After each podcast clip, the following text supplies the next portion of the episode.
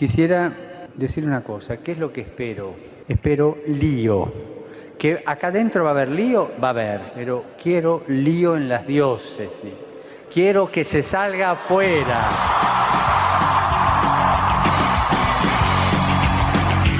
Armando Lío, con Fran Juárez desde Murcia. No puedo pelear contra algo invisible. Muy buenas noches, queridos amigos de Radio María, seguidores de Armando Lío. Nos encontramos un domingo más dispuestos, como siempre, a abordar un nuevo tema eh, que nos ayude a todos a profundizar en dicha temática. Hoy, domingo de la Santísima Trinidad, que ya estamos terminando, y continuamos en este tiempo ordinario.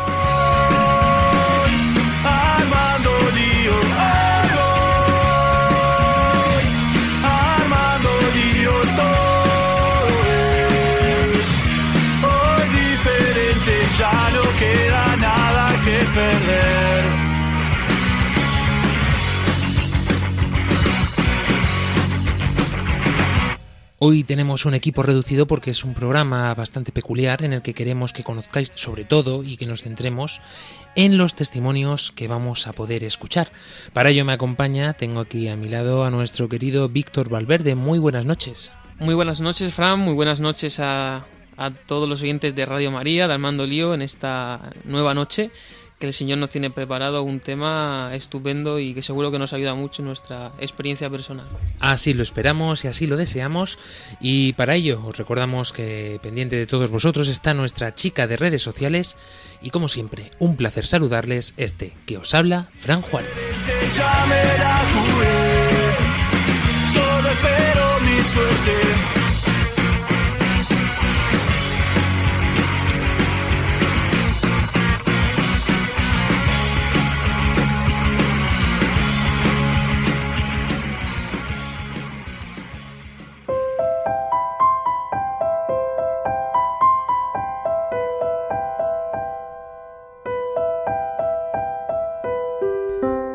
De comenzar, nos ponemos en las manos de la Virgen.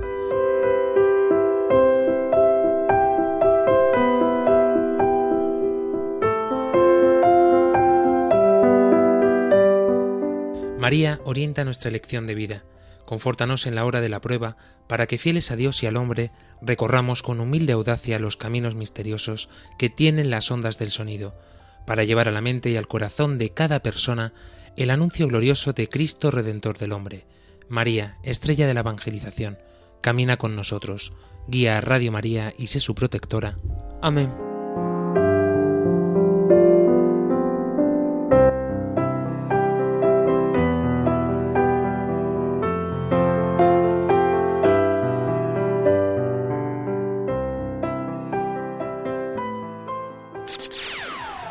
Yo, listen here's the story about a little lives in a blue world, and all day and all night. Pues como os decimos, un programa especial de testimonio, sobre todo que queremos compartir con todos vosotros en la noche de este domingo, en la que el curso ya va terminando, los exámenes finales eh, se van culminando también y todos nuestros jóvenes pues están en sus quehaceres, unos con la selectividad casi terminada, otros con planes ya universitarios, otros con exámenes finales dentro de la universidad y algunos como nuestra querida Jessica Benítez partiendo en estos momentos que estará hacia Colombia para emprender esta nueva misión que el Señor le ha presentado. Pues contarnos también vosotros vuestras experiencias, vuestro testimonio o algo que queráis compartir. ¿Dónde lo podéis hacer? Pues como siempre a través de nuestras redes sociales. Ya sabéis que estamos disponibles tanto en Facebook como en Twitter, así como en Instagram. O también tenéis a vuestra disposición nuestro número de WhatsApp y o Telegram más 34 685 25 22 55. Volvemos a repetir, más 34 685 25 22 55. Nuestro correo electrónico, por si se os ha olvidado, pues es el mismo de siempre, no hemos cambiado. armandolio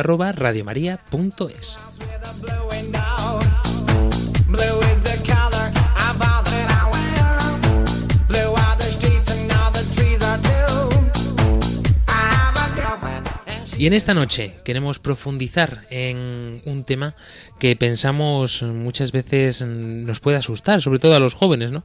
Quizá por el, la- el nivel de implicación que tiene en nuestra vida y la pregunta que deberíamos de hacernos todos es si, el si tenemos miedo a que el Señor cambie nuestra vida. Porque si respondemos a esta respuesta vocacional prácticamente, efectivamente nuestra vida cambia de la noche a la mañana. Eh, es una donación plena, es un amor infinito que surge y brota en nuestro corazón, igual que cuando te enamoras, igual que cuando ves a esa mujer, a ese hombre que crees que es el que el Señor ha colocado en tu vida para formar una familia. Y es algo también que se suele hablar, se suele hablar poco y cuesta mucho trabajo de detectar. Esta noche le damos al play a Lío Consagradas.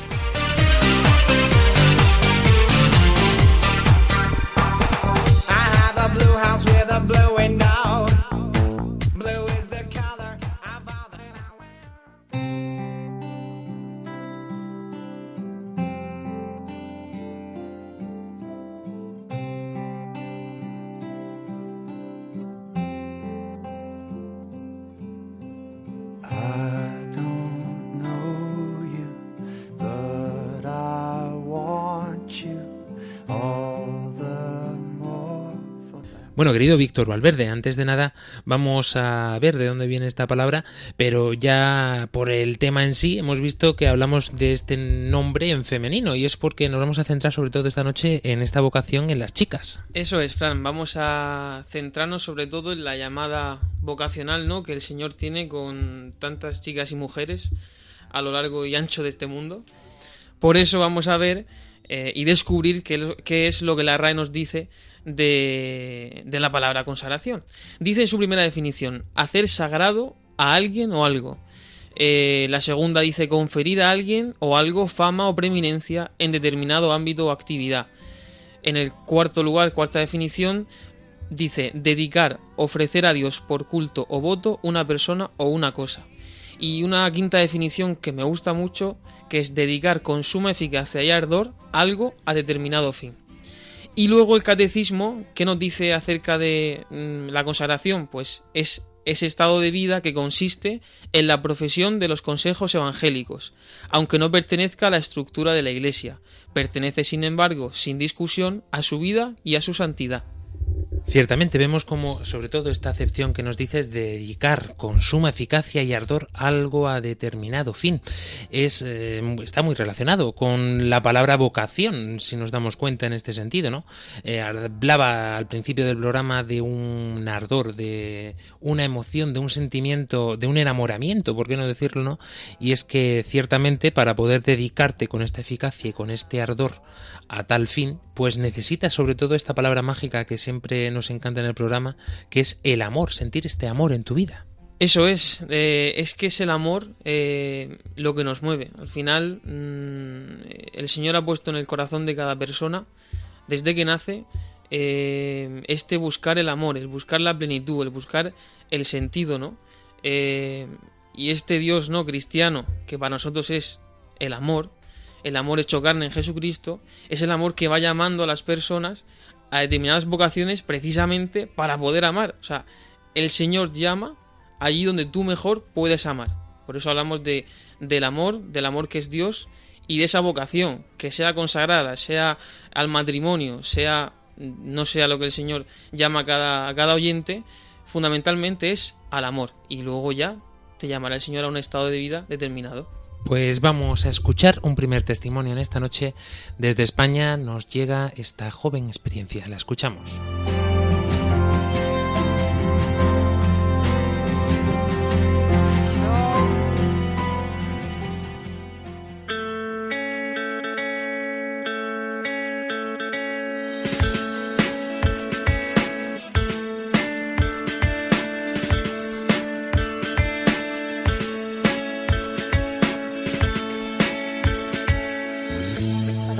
Sorprende mucho que realmente a partir del encuentro con Jesús mi vida es que soy otra, como dicen ellas, ¿no? Porque o estaba completamente dormida, nada me motivaba, pero nada, nada me motivaba. Entonces, eso, ¿no? Como la sensación de haberte subido en una cinta de los aeropuertos y eres llevada, pero porque nada me despertaba, ¿no? Realmente solo Cristo y me impresiona la radicalidad que, supuso eso en mi vida, porque es que fue así, solo a partir de conocer a Jesús, que fue que mm, vine con el grupo de catequesis y, y, o sea, a la luz de hoy, el nombre que le pongo es que la comunión me hizo presente a Jesús. En aquel momento mm, quedé como, yo quiero eso, eh, como esa alegría que he visto, ese, ese Jesús del que hablan. O sea, yo había crecido en la iglesia, pero eh, como el nombre concreto de Jesús. O sea, eh, si Jesús es como yo veo en ellas, yo no le conozco, ¿no? Y, pero que eso puso mi vida en movimiento. O sea, que hasta entonces era como intentos de, de vivir, pero que, la sensación de haber estado sobreviviendo y empezar a vivir. Y entonces, eh, pues una persona en la iglesia me invitó a rezar todos los días el rosario por la misión. Y yo no sabía ni cómo se rezaba el rosario. Bueno, se lo había oído a mi madre y a mi abuela, pero nunca me había puesto el Santísimo. Pues, eh, pero sin embargo, no sé, como que te fías ahí un poquito porque has reconocido que has visto una vida que tú no tienes y pues todos los días ahí delante del Santísimo sin saber muy bien rezar, pero la sensación es como, como el sol, ¿no? que uno se pone de frente al sol y sin saber cómo, pues le, le va adorando. Pues es que con Jesús era como así, ¿no? que ni sabes hablar con Él, ni sabes todavía muy bien quién es Él, pero Él va entrando, va entrando, va entrando. ¿no? Para mí ese como ese despertador último fue que Amada de repente me enteró que ha pedido hacer la experiencia, que es pasar como unos días con, viviendo la misma vida de la comunidad, como un discernimiento último. Y claro, yo de repente, o sea, yo no sabía nada de Amada. Habíamos crecido súper juntas, supuestamente nos lo contábamos todo porque yo a ella sí le contaba que intuía que tenía vocación. Y de repente dice que, que ha pedido venir a hacer la experiencia. Y yo que estaba esperando a que, sí, a- de repente, digo, pues sí, la que tengo vocación soy yo. Yo, había contado yo le había contado a Jordán que tenía vocación y Jordán me había dicho que, que no era el momento. Entonces yo, pues, pues ya está, o sea que dije, pues me tengo que olvidar. Y en ese momento, o entonces estaba muy triste. Entonces Amada, eh, que empezó ahí como todo su florecer, yo la veía todos los días. Yo estaba intentándome olvidar de la vocación y yo veía a Amada que todos los días se levantaba, madrugaba en verano, se ponía sus mejores vestidos, se peinaba, se arreglaba, se iba como a estar, sí, con como una cita y se iba a misa. Y entonces yo intentaba olvidarme de la vocación viviendo al lado de Amada. Era imposible. Como en casa nos han enseñado alguna vez ¿no? a leer el Evangelio de las mujeres, ¿no? que, que dice que las mujeres no recibieron una llamada, sino que fascinadas por él se pusieron a seguirle y a servirle. ¿no? Pues no sé, como decían antes, ¿no? como una respuesta obvia al amor que empezaba a intuir de él, pues se me concedió, ¿no? tras un discernimiento, tras un arrodillarse de las madres para conocer la voluntad de Dios, empezar este camino. ¿no?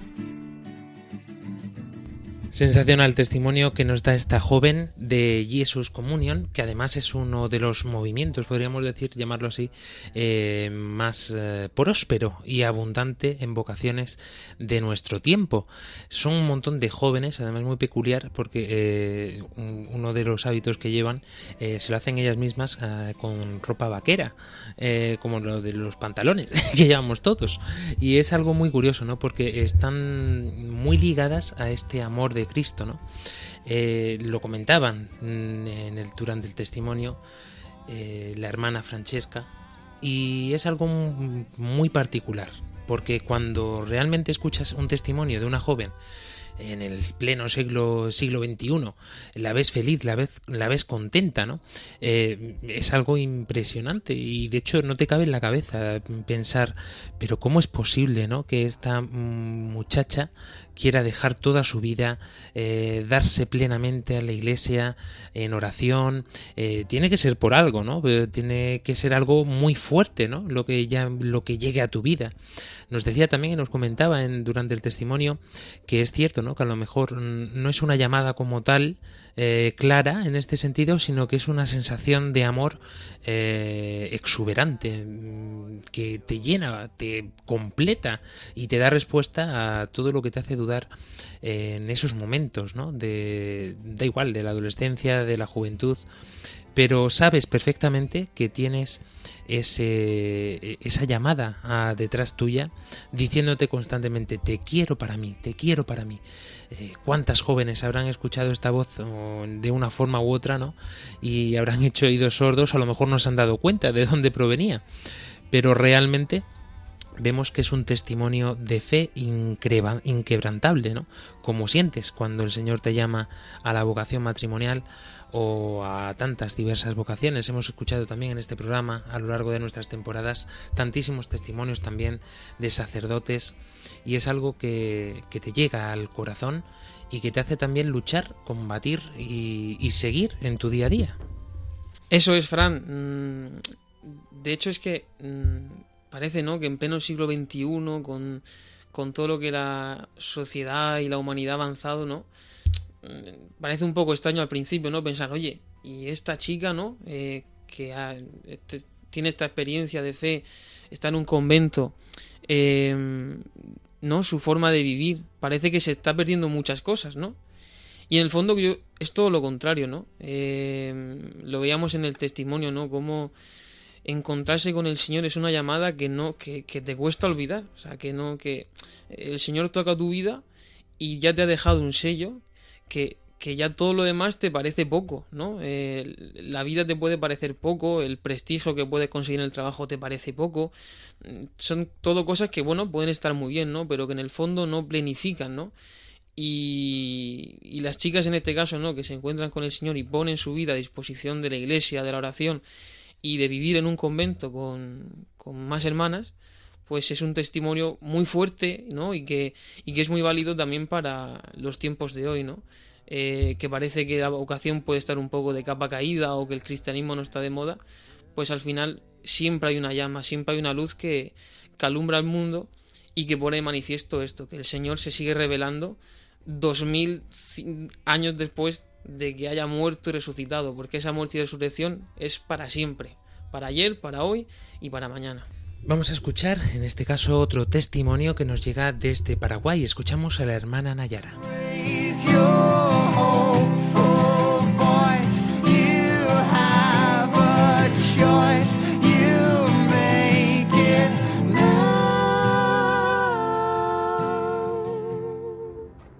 Hola amigos, soy la hermana Nayara de la congregación Cenáculo de la Caridad o Pobres Siervas de la Preciosísima Sangre. Soy brasileña, pero actualmente vivo en la ciudad de San Antonio, Paraguay. Hoy quisiera compartir con ustedes un poco de la historia y del carisma de nuestra congregación y también un poco de lo que fue mi llamada, la llamada que me hizo el Señor para la vida religiosa. Bueno, empecemos con un poquito de la historia de nuestra congregación. El Cenáculo de la Caridad nació en el año 1936 en la ciudad de Verona, Italia.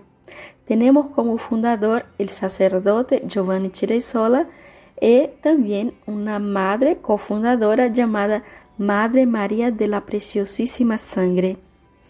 Nuestro carisma está basado, inspirado en el Evangelio de San Juan, capítulo 17-19, donde encontramos la, en la oración sacerdotal de Jesús, cuando dice Jesús, y por ello santifico a mí mismo para que ellos sean santificados en la verdad.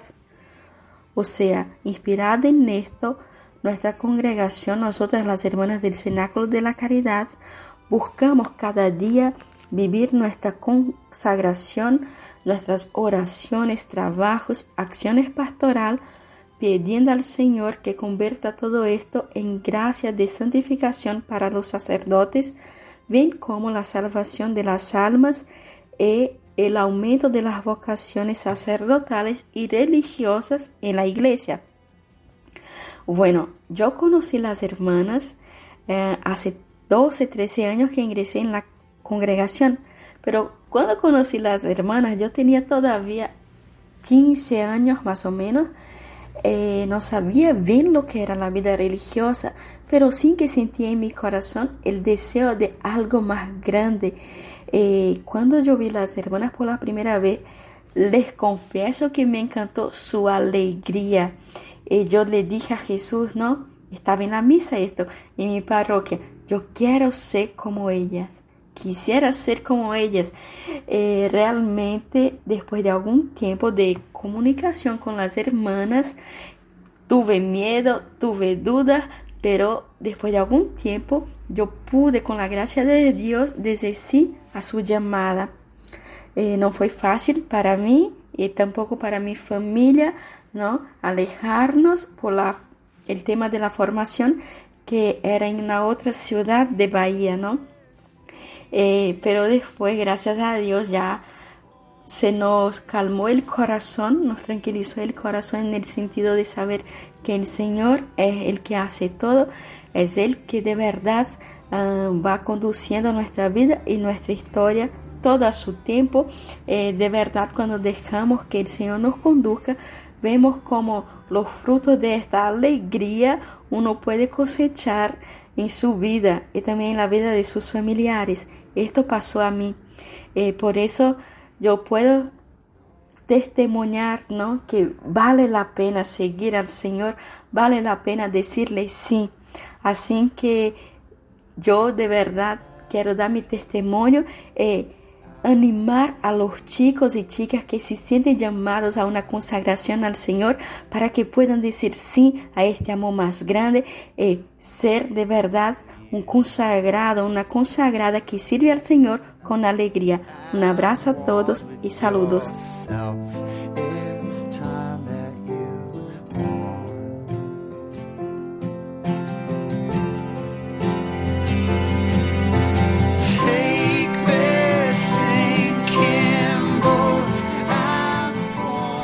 Muchísimas gracias, hermana Nayara, por compartir tu testimonio con nosotros.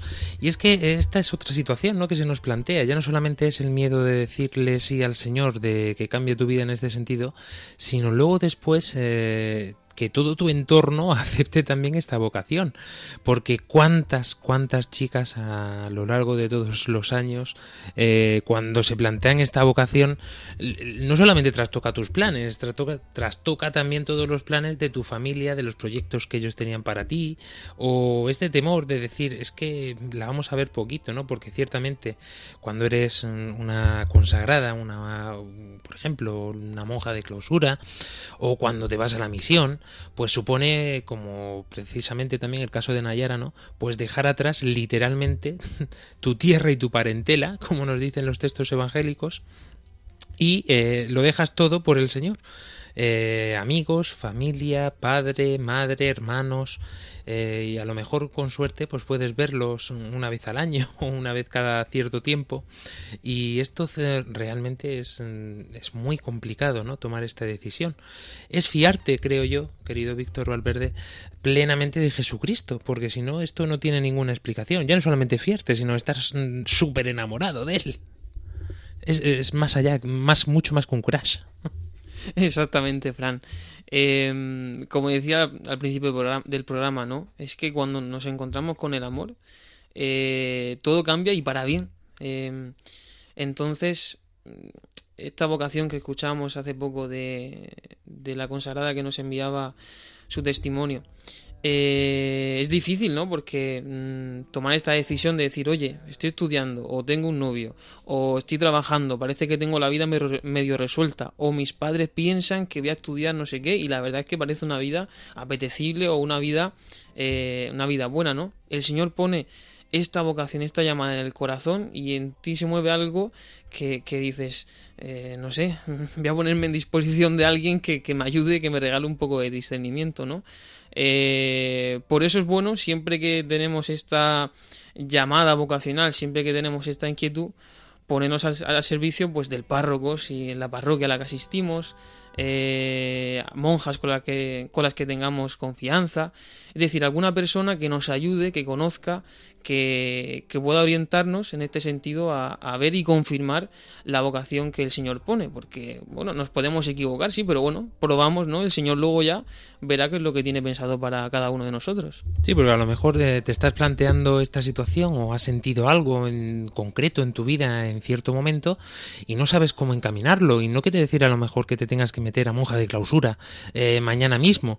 Es un proceso de discernimiento que tendrás que emprender pues guiado de tu director espiritual o guiado de una persona de mucha confianza, que sepas que te puede guiar bien por el camino de la fe y de tu propia vocación, porque como es lógico, es un proceso que luego incluso cuando ya empiezas con una congregación o dentro incluso también del convento, eh, ese proceso de discernimiento continúa, no es decir, ya de la noche a la mañana realizo los votos y aquí ya no hay vuelta atrás.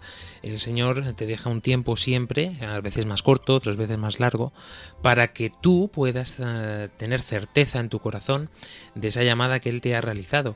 Por eso no tengáis miedo, que nos diría el Papa Juan Pablo II, queridas chicas, a poderle decir sí al Señor. Es algo además que a mí me encanta um, cómo lo percibe la Iglesia en este sentido, porque es algo que está vetado a los hombres. Eh, es algo que, si nos damos cuenta, igual que muchas veces se dice, es que las mujeres no pueden ser sacerdotes, es que los hombres no podemos tener este, esta llamada de amor tan fuerte como tenéis vosotras, ¿no?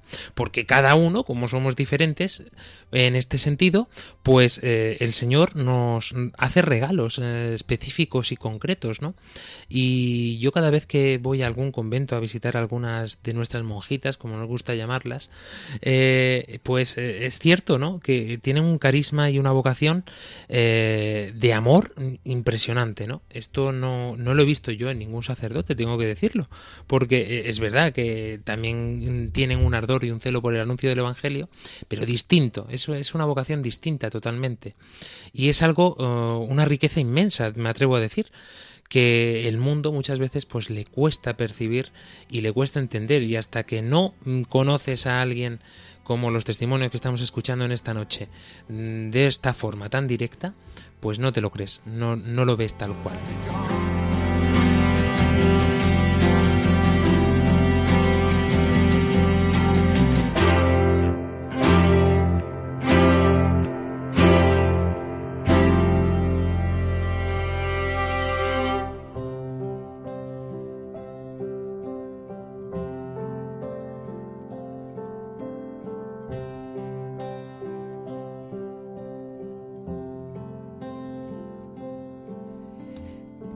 Es momento, llegado a este ecuador del programa, de hacer un alto en el camino y para ello nos vamos a tomar un cafecito. Hoy nos lo deja nuestro querido Víctor Valverde de mano del cantante Pablo Alborán. La canción se llama Gracias y dice algo así como que tener una pasión en mi mente, entender que mi vida es mi vida, pero mi voz es el resto de la gente y quien diga que los sueños no se cumplen, que me expliquen cómo vivo en esta nube. Esto es realmente lo que sienten los testimonios que estamos escuchando, las chicas que estamos escuchando en esta noche, eh, referente a su vocación, referente al amor que sienten por Jesucristo. Así que con Pablo Alborán y gracias os dejamos. Tengo la suerte de saber quién me quiere y no me quiere, de saber que existe un lugar donde puedo volver si me hieren. Tengo la suerte de tener una pasión en mi mente, de entender que mi vida es mi vida, pero mi voz es del resto de la gente. Quien diga que los sueños no se cumplen, que me explique cómo vivo en esta nube.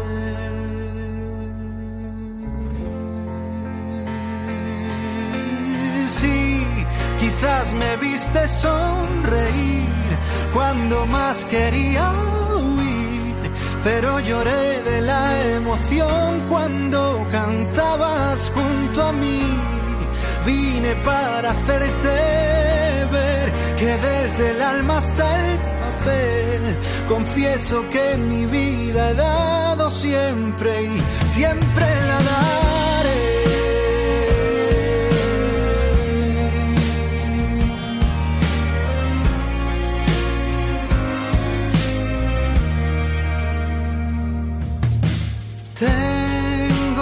Suerte de no saber competir con la gente, de saber que si hoy me equivoco, tengo alguien que puede entenderme. Tengo la suerte de ser ciudadano del aire, de sentir que soy libre sin ser un vagabundo en la tierra de nadie. Quien diga que los sueños no se cumplen, que me explique cómo vivo en esta nube.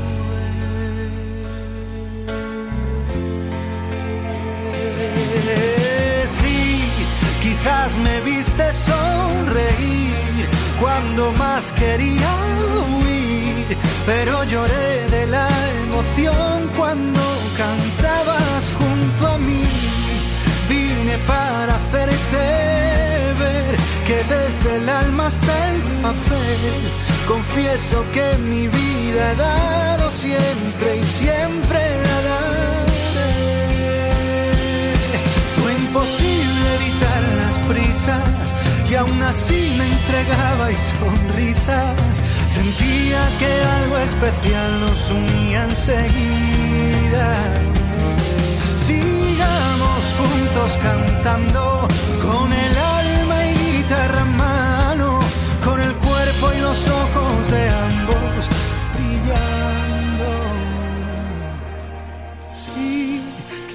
me viste sonreír cuando más quería huir, pero lloré de la emoción cuando cantabas junto a mí. Vine para hacerte ver que desde el alma hasta el papel confieso que mi vida he dado siempre y siempre la da, la daré.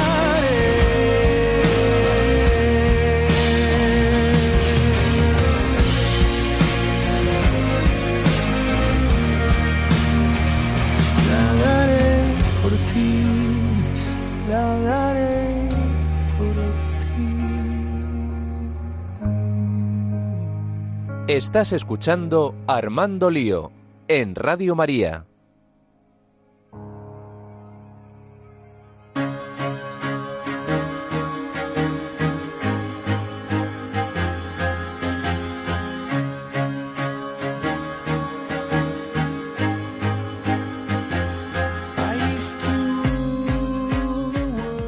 Y continuamos en este programa de Armando Lío en esta noche de domingo de la Santísima Trinidad eh, y os recordamos que estamos esperando que nos compartáis vuestros testimonios, vuestras experiencias, aquello que queráis comunicar también a todos nuestros oyentes y compartir con todos nosotros. ¿Cómo? Pues ya lo sabéis, a través de nuestras vías de comunicación habituales en las redes sociales, tanto en Facebook como en Twitter, así como en Instagram.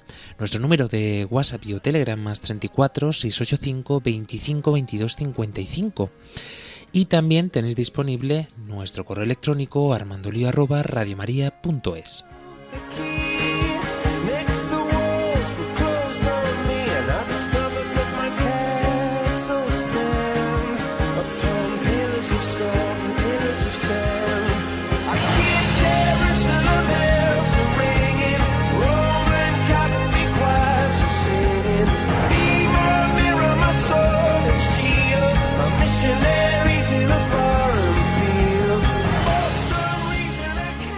continuando con el programa de esta noche, con este hashtag al que le hemos dado al play, el lío consagradas, pues estamos conociendo eh, estos testimonios de estas chicas jóvenes que han dejado todo por Jesucristo y que han emprendido esta vida de consagración plena a, Él y a su Sagrado Corazón.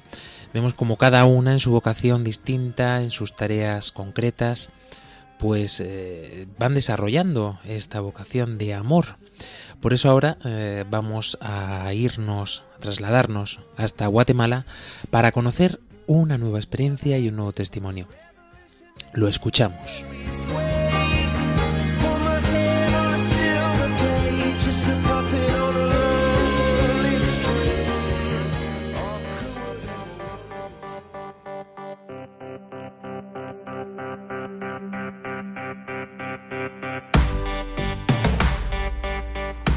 Un cordial saludo de paz y bien, hermanos y hermanas. Muchas gracias por la invitación y por concederme este espacio en su programa Armando Lío.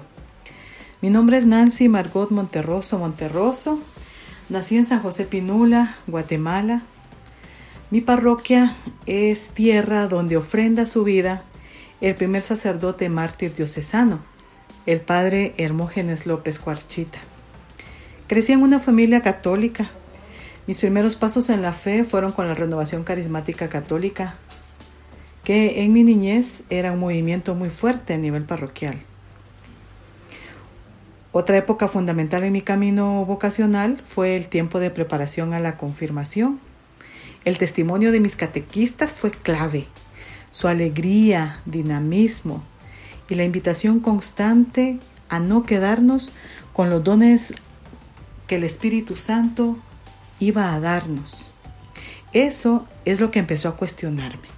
Recibimos un don que es un regalo maravilloso para compartirlo, darlo, darlo a los demás, especialmente a quienes más necesitan conocer de Dios. Y yo me sentía feliz, retada, interpelada, que debía hacer algo. Recuerdo con claridad una charla sobre las vocaciones y una ficha que nos entregaron. Había un jovencito al centro con diversos caminos.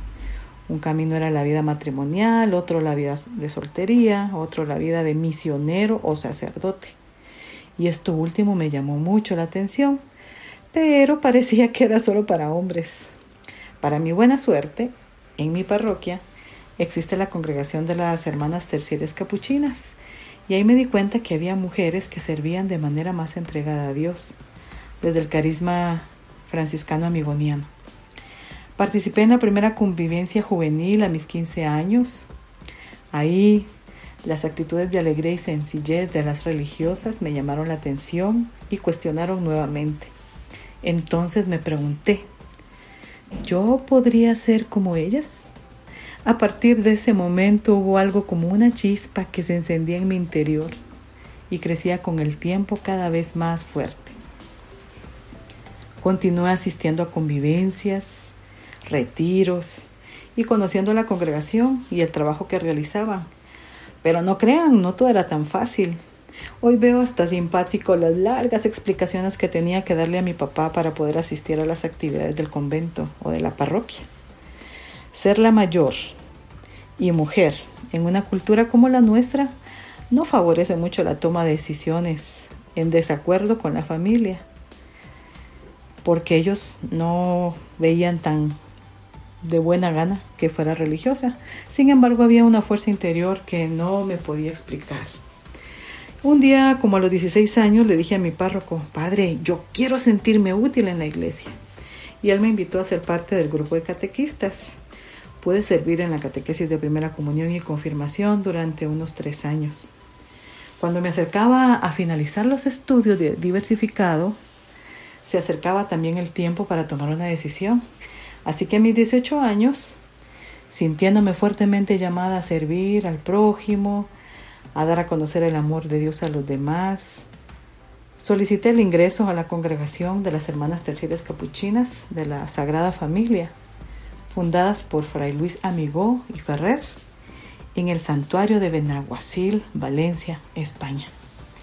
La primera etapa de formación, que le llamamos postulantado, la viví en Costa Rica durante dos años, seguida de dos años de noviciado que fueron en mi pueblo y realicé mi primera profesión en el 2002, a mis 22 años.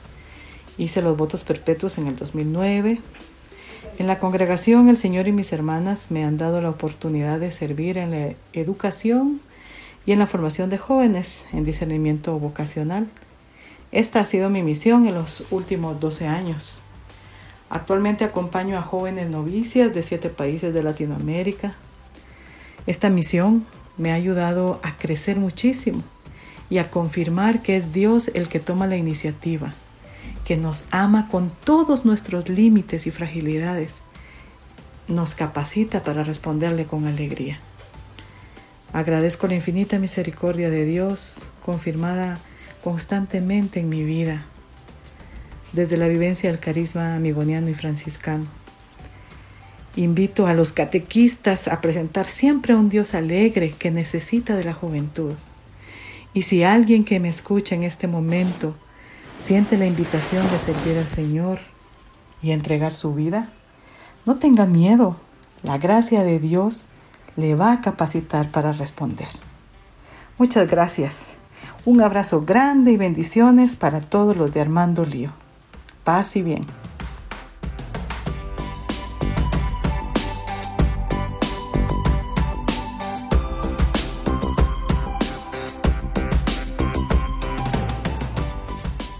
Pues muchísimas gracias también a ti, hermana Nancy, por compartir esta experiencia que sin lugar a duda pues resume perfectamente, creo yo, todos los puntos que hemos tratado hasta ahora en el programa de hoy. Y es que vemos como realmente eh, las dificultades siempre están presentes en el momento en el que decidimos tomar la decisión de la vocación. Cuando decimos sí al Señor eh, en cada uno de nuestros aspectos y más concretamente pues en el de la vocación. Por ello, también queríamos compartir con todos vosotros en esta noche algo que nos haya llamado mucho la atención, unas palabras de un discurso del Papa Juan Pablo II a todos los participantes en el Congreso Internacional de Ordo Virginum en el 25 aniversario de la aprobación del rito mm, para las vírgenes consagradas. Consta del año 1995, pero no por ello ha perdido vigencia y lo tenemos presente más que nunca en el día de hoy. Y es que las palabras de nuestro querido santo Juan Pablo II siempre son un ahínco para nosotros y un gran refuerzo, sobre todo, para poder continuar nuestro caminar día a día. Decía así el Papa Juan Pablo II. Por mi parte, quiero hablar con calidez cariñosa, con la misma que los antiguos obispos dirigían a las vírgenes de sus iglesias, la calidez de Metodio de Olimpia, el primer cantor de la virginidad cristiana, Atanasio de Alejandría y de Cipriano de Cartago, que consideraba vírgenes consagradas elegidas porción de la Grey de Cristo. Juan Crisóstomo, cuyos escritos son ricos en ideas para nutrir la vida espiritual de las vírgenes. Ambrosio de Milán, cuyas obras testimonio de un extraordinario cuidado pastoral de las vírgenes consagradas. Agustín de Hipona, teólogo agudo y profundo sobre la virginidad, que abrazó el reino de los cielos. También del santo y gran Papa León I, autor, con toda probabilidad, de la oración de consagración Admirable Deus, Castorum Corporum, Leandro de Sevilla, que escribió una carta exquisita a su hermana Fiorentina con ocasión de su consagración virginal. Es una tradición episcopal a la que me relaciono yo con gusto. En esta importante ocasión me complace señalar algunas pautas básicas que no pueden impulsar vuestra vocación únicamente en la Iglesia y en el mundo. Debes preguntarte, ¿amas a Cristo a causa de su vida? Para la Virgen consagrada, como San Leandro de Sevilla, Cristo lo es todo, cónyuge, hermano, amigo, que forma parte de la herencia recompensa, Dios y Señor. El misterio de la encarnación ha sido leído por los santos padres en esponsal clave, siguiendo la interpretación dada por el apóstol Pablo a la muerte del Señor. Cristo amó a la Iglesia y se entregó a sí misma por ella. Incluso el acontecimiento de la resurrección fue visto como el cumplimiento de la boda entre el Señor resucitado y la nueva comunidad mesiánica, por lo que la misma vigilia de Pascua se celebra como la noche nupcial de la Iglesia. Toda la vida de Cristo se coloca, por lo tanto, bajo el signo del misterio de su matrimonio con la Iglesia, un misterio que pertenece también a todas vosotras, queridas hermanas, por el don del Espíritu y en virtud de una nueva unción espiritual.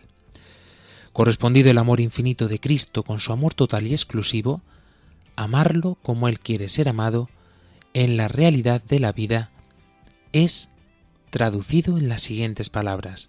Si me amáis, guardaréis mis mandamientos.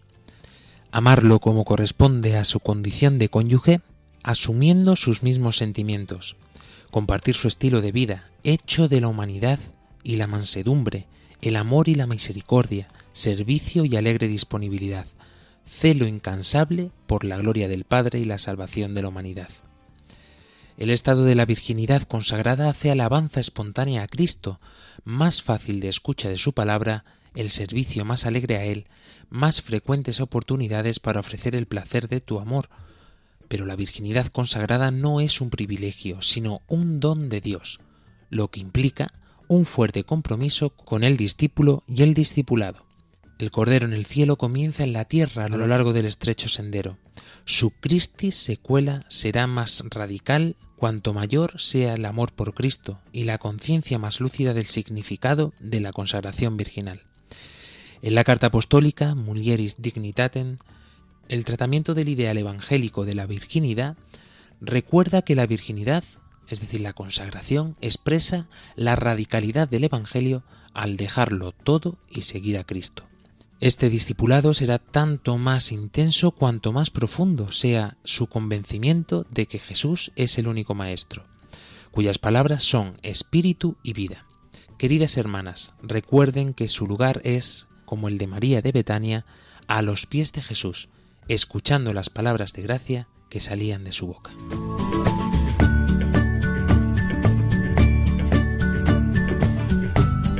Pues ciertamente con estas palabras del Papa Juan Pablo II podemos entender un poquito mejor y comprender la profundidad de esta vocación.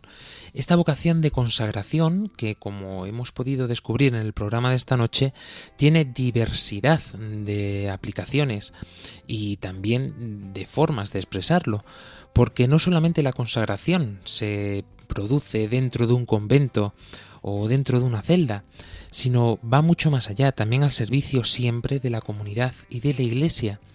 El Papa Francisco decía que en tantas ocasiones lo único que destruye realmente estas comunidades es el chisme, es el hablar mal unos de otros, unas de otras en este caso. Y vemos como verdaderamente cuando hacemos un acto de donación hacia el otro, todo nuestro orgullo, nuestra soberbia desaparece, se desvanece. No hay lugar para la tristeza, tampoco hay lugar para que entre el pecado en nosotros, porque cuando estamos al servicio del otro, el amor es el único protagonista, ese amor que nos hace enamorarnos perdidamente de Cristo. Y esto es, es, aplicable no solamente a la vida consagrada, y es lo grandioso de esto, ¿no? Porque si bien todas las consagradas son el motor, el pulmón de la Iglesia que lo mantiene vivo, es también fuente mm, de riqueza para el resto de vocaciones. ¿Cuántas veces nos han dicho en la Iglesia, sobre todo obispos y también nuestros propios sacerdotes, que sin esta labor de oración, de mantener el pulmón vivo en toda la comunidad eclesial, no sería posible que se siguieran dando vocaciones sacerdotales y por supuesto tampoco vocaciones matrimoniales en un mundo en el que esto no está de moda, ya no solamente la vida consagrada, sino tampoco la vida matrimonial, sino tampoco la vida sacerdotal. Por eso es un llamado, como nos diría el Papa Francisco, a toda la humanidad, a todos los que estáis escuchando ahora mismo este programa de Armando Lío, a poder rezar por las vocaciones. Por ello, antes de culminar este programa, queríamos recordar eh, la invitación del Papa Francisco del pasado mes de febrero a rezar por las vocaciones mm, religiosas y mm, consagradas. Y con ello queremos dejaros en este momento. Escuchamos al Santo Padre en esta invitación especial del pasado mes de febrero. Este mes rezaremos de manera especial por las mujeres religiosas, las mujeres consagradas. ¿Qué sería la iglesia sin las religiosas y laicas consagradas? No se puede entender la iglesia sin ellas. Animo a todas las consagradas a discernir y a elegir lo que conviene para su misión frente a los desafíos del mundo que estamos viviendo. Las exhorto a seguir trabajando y hacer incidencia con los pobres, con los marginados, con todos los que están esclavizados por los traficantes. Especialmente les pido que hagan incidencia en esto.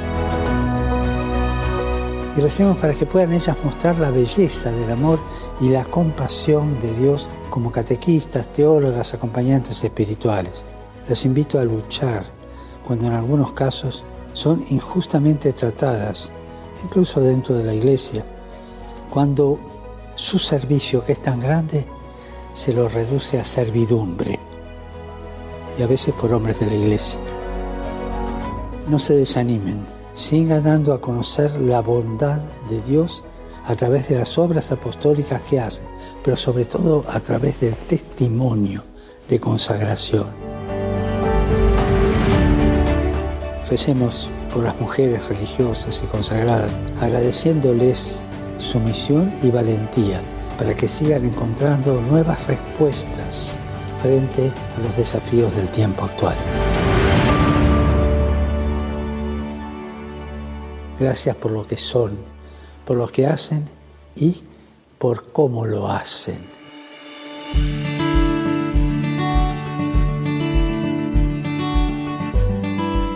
Pues unidos en la oración, quedamos todos y cada uno de nosotros recordando que tenemos que ser incesantes en la oración. Muchas veces nos ponemos a rezar y nos acordamos solamente de nosotros mismos, ¿no? de los problemas que tenemos, eh, con suerte de los problemas que tenemos alrededor y nos olvidamos de rezar por la iglesia y también por aquellos que la sirven tantos misioneros que están pasando dificultades, tantos sacerdotes que necesitan de nuestras oraciones para poderse sustentar y por supuesto también pues tantas y tantas vocaciones que están aún por brotar, por nacer, para que puedan abrir cada una de estas personas el oído a esta llamada que el Señor les hace de forma particular. Por ello, no queremos dejar pasar esta oportunidad para rezar por cada uno de ellos y por cada una de las necesidades, especial, como decimos en esta noche, por las religiosas y consagradas. Os invitamos a ello.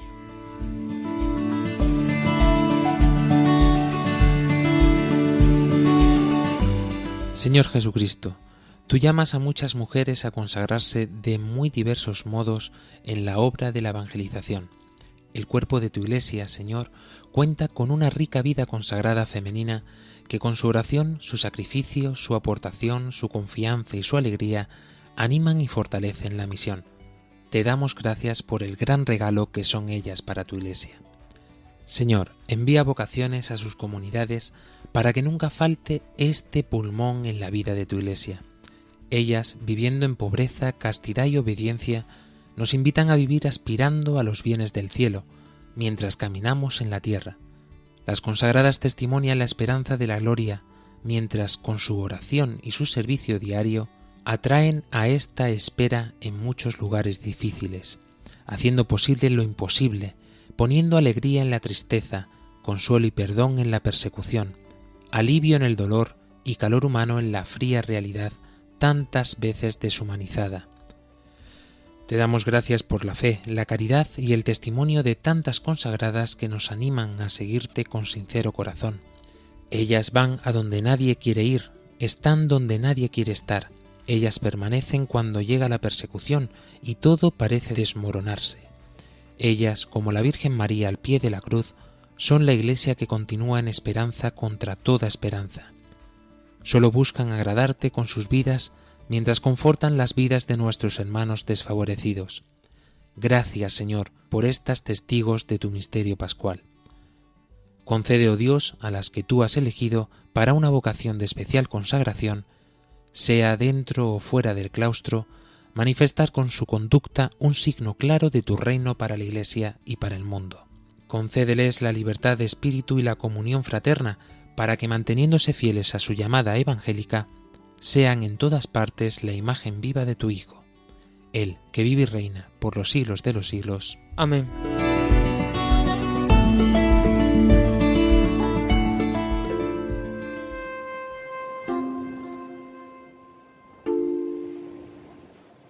Pues hasta aquí llega nuestro programa de esta noche y queremos invitaros a poder participar, como os decimos, de una forma más intensa ahora que llega ya el veranito por este lado del charco europeo y también más allá que comienza el invierno, pues a poder intensificar nuestra oración y también a poder estar atentos de una forma un poquito más concreta al Señor, no nos olvidemos de Él, porque tantos y tantos jóvenes dependen de que nosotros estemos firmes en la fe, que no podemos dejar pasar ni una sola oportunidad.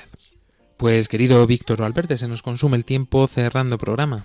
Bueno, animar a los que nos están escuchando en este programa de hoy, que no tengan miedo, que digan que sí al Señor, que luego el Señor pues eh, irá viendo, ¿no? Eh, esto es como coger dos caminos. Oye, el Señor me llama a una vida consagrada u otra vocación. Pues elige, ¿no? Y si, y si el Señor no quiere que estés ahí, te cambiará. Y al contrario, ¿no? Entonces, no tengáis miedo, que decir sí al Señor siempre es bueno, siempre merece la pena seguir a Jesucristo. Pues nosotros culminamos aquí el programa de esta noche y como siempre pues os esperamos dentro de siete días Panamá, Paraguay Guatemala y hasta dentro de dos semanas España. ¿Dónde? Pues aquí, donde siempre en las ondas de Radio María, Armando Lío. Adiós.